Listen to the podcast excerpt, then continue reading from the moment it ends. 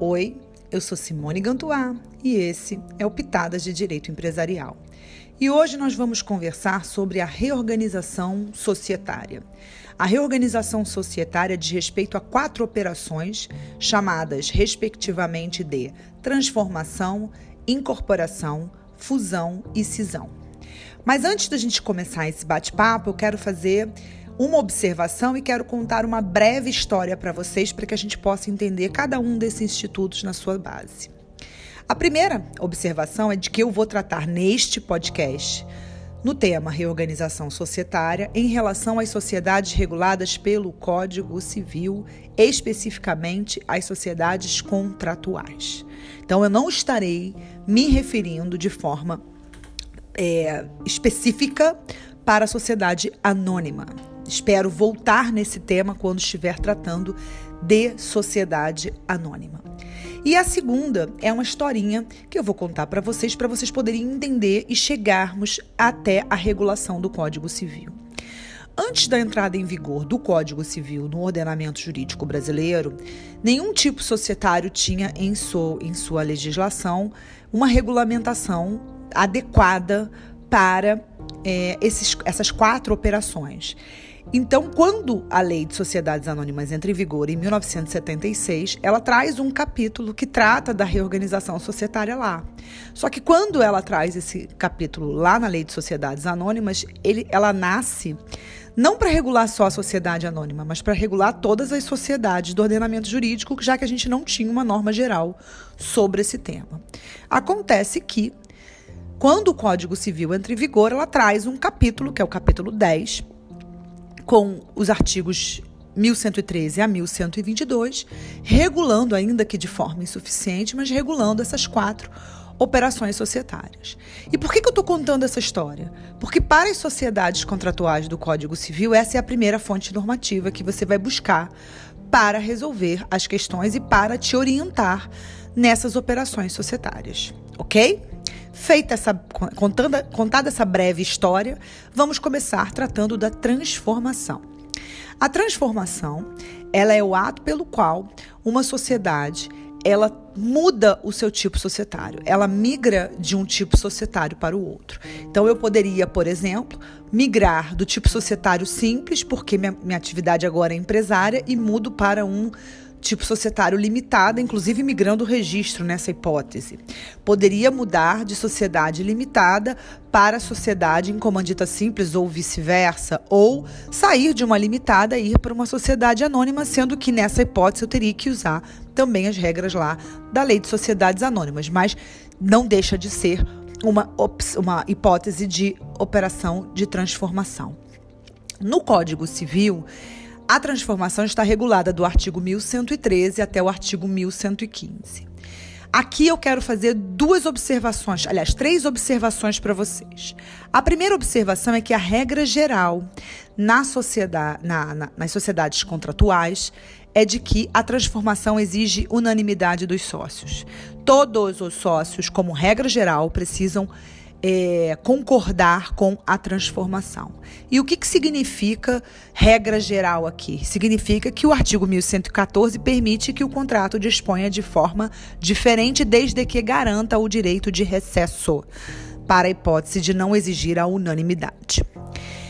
É, outra questão importante em relação à transformação é que a transformação não extingue a sociedade, ou seja, eu migro a sociedade do tipo societário em comandita para o limitado, ela continua sendo a sociedade, só que agora sobre um novo regime jurídico. Então ela não morre, ela não deixa de existir.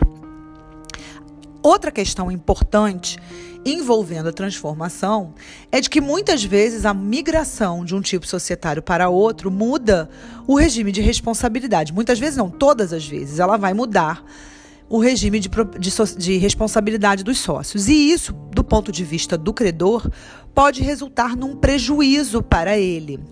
E o artigo 1115, ele garante que a transformação não pode prejudicar credores, não pode prejudicar direitos dos credores. E o parágrafo único desse dispositivo, ele inclusive garante que o credor prejudicado em caso de falência, ele, entre aspas, avoque essa, essa, esse regime anterior para ele para beneficiá-lo na ordem creditória numa falência. Então, isso tem uma repercussão, inclusive, concreta. E a terceira última observação que eu queria fazer para vocês em relação à transformação tem a ver com a questão da transformação imprópria. Alguns autores se referem à transformação imprópria. Classicamente, a transformação imprópria é a migração de um empresário individual para uma Eireli ou para agora uma sociedade limitada unipessoal. E por que, que eles chamam de transformação imprópria? Porque eu pego uma forma de organização jurídica, que é o empresário individual, e transformo ele numa forma societária de organização jurídica. Então eu modifico completamente o regime dele e transformo algo que não era sociedade em uma sociedade, tá? em uma pessoa jurídica. Então isso classicamente é uma, uma, uma transformação imprópria. Alguns autores, obviamente, também reconheciam como transformação imprópria você pegar uma Eireli e transformar em sociedade, porque não reconhecem na Eireli uma forma societária. Para mim, isso não é um problema, porque eu sempre falei aqui que eu entendo que a Eireli é uma sociedade unipessoal permanente, e sendo sociedade, se eu migrar de Eireli para sociedade unipessoal, limitada a unipessoal, não há problema nenhum, ela continua sendo uma sociedade, ou até se eu pegar uma Eireli e transformar ela numa pluripessoal, também seria meramente uma transformação. Feitas essas considerações, vamos passar então à incorporação. É, a incorporação ela é regulada do artigo 1116 até o artigo 1118 do Código Civil. E basicamente a incorporação ela é uh, ela se define quando uma ou mais sociedades são absorvidas por uma outra sociedade que já existe. Né? Eu costumo brincar e falar que ela é uma fagocitose. Se você não estudou biologia, você não vai continuar sem entender. Mas basicamente, quando a gente fala de incorporação, a gente está dizendo que uma sociedade que já existe vai abrir os seus braços, abraçar uma que já existe, e essa que já existe vai se extinguir, passando a fazer parte dessa que abraçou. Basicamente, assim, de uma forma analógica e concreta, é isso que acontece na prática. Só que para isso acontecer, eu tenho um passo a passo para seguir. E que passo a passo é esse? Eu preciso deliberar dentro da sociedade incorporada, eu preciso deliberar dentro da sociedade incorporadora, para que esses atos tenham eficácia interna e possam produzir efeitos dali para frente. A ideia de responsabilidade na incorporação é de que a incorporadora será sucessora universal das obrigações da, da, da, incorporada, seja ela uma incorporada, sejam elas várias incorporadas. Então, ela vai ser responsável por essa, é, pela, por essas obrigações. E, obviamente, perdão, e, obviamente, ela também será responsável pela baixa dos atos constitutivos das incorporadas, já que as incorporadas deixarão de existir. A fusão, ela se parece, mas não se confunde com a incorporação. Na fusão, uma ou mais sociedades se unirão, elas darão os braços, só que elas vão formar uma nova sociedade. E elas que existiam de forma primitiva vão deixar de existir. Então, vamos dar um exemplo fictício, mas um exemplo um pouco concreto para vocês conseguirem visualizar. Seria mais ou menos se eu tivesse a Amazon, que é uma sociedade real, tivesse a Submarino.com, estou inventando aqui, acho que ela é uma pessoa jurídica, que tem uma existência real, e elas duas se fundem para criar a XXX Comércio Eletrônico. Vejam que ela era uma sociedade robusta, uma outra sociedade robusta que vai virar um gigante chamado XXX Comércio Eletrônico. Só que a Amazon, no meu exemplo, vai sumir. E a Submarino ela vai sumir e vai surgir uma nova que vai lhe suceder em todos os direitos e obrigações. E essa XXX, ela será responsável por proceder à baixa dos atos constitutivos, tanto da Amazon quanto da, da Submarino, que é aqui o meu exemplo, definitiva na, na junta comercial de cada uma, onde elas, cada uma delas tenha o seu respectivo registro. Nesta hipótese também, a sociedade XXX Comércio Eletrônico sucederá as duas outras universalmente em todos os seus deveres e direitos. Isso é automático.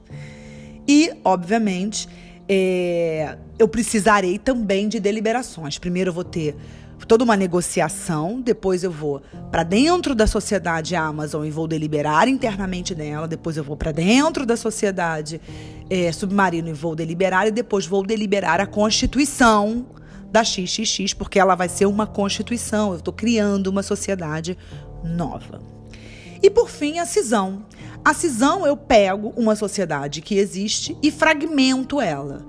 Eu posso fragmentá-la de maneira que ela desapareça, ou seja, que ela deixe de existir, e aí eu vou chamar ela de cisão total. Ou eu posso tirar um pedaço dela, mas ela continuar a sua existência. Nesse caso, a sociedade cingida continuará existindo. E aí eu vou chamar ela de cisão parcial.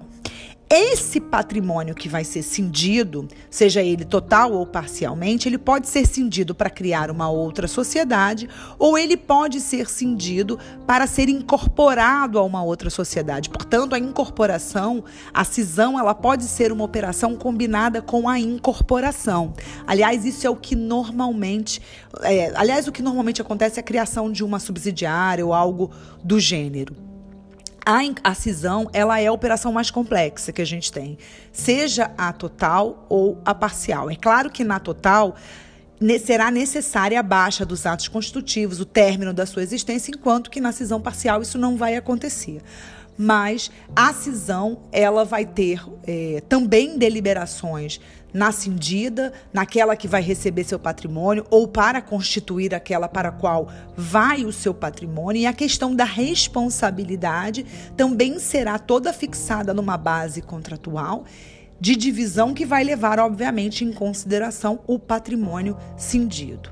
Para a gente fechar esse podcast, porque meu, minha, a, minha, a minha intenção no podcast São Pitadas, é, finalizo aqui dizendo para vocês que no Código Civil só há um dispositivo que ampassant trate da cisão, que é um dispositivo comum, tanto a cisão, quanto a fusão, quanto a incorporação, que fala dos credores que se sentirem prejudicados com os efeitos desses atos, de, dessas reorganizações societárias. Então, para a cisão, eu não tenho regulamentação no Código Civil. Então, a cisão das sociedades contratuais necessariamente vão ter que obedecer às regras lá de sociedades anônimas. Então, isso é uma questão importante aqui para as sociedades. E, por fim, queria só é, falar aqui que por uma instrução normativa recente, agora do ano de 2020, agora a junta comercial permite que as sociedades cooperativas e as associações sejam transformadas em sociedades empresárias. Antes, isso não era possível. Antes, se eu quisesse pegar uma cooperativa e transformá-la ela numa sociedade empresária, eu tinha que extinguir a cooperativa e constituir uma sociedade empresária. Hoje, isso não é mais necessário. Não vou entrar aqui no mérito se a, a, a, o, o, Departamento de Registro de Empresas e Integração tinha poder regulamentar para fazer o que fez. Mas fato é que fez e fato é que as pessoas vão praticar esses atos. Então, não se surpreendam agora com as pessoas falando em transformação também da sociedade cooperativa. Com isso, eu me despeço de vocês e espero vocês em uma outra oportunidade. Até lá. Tchau!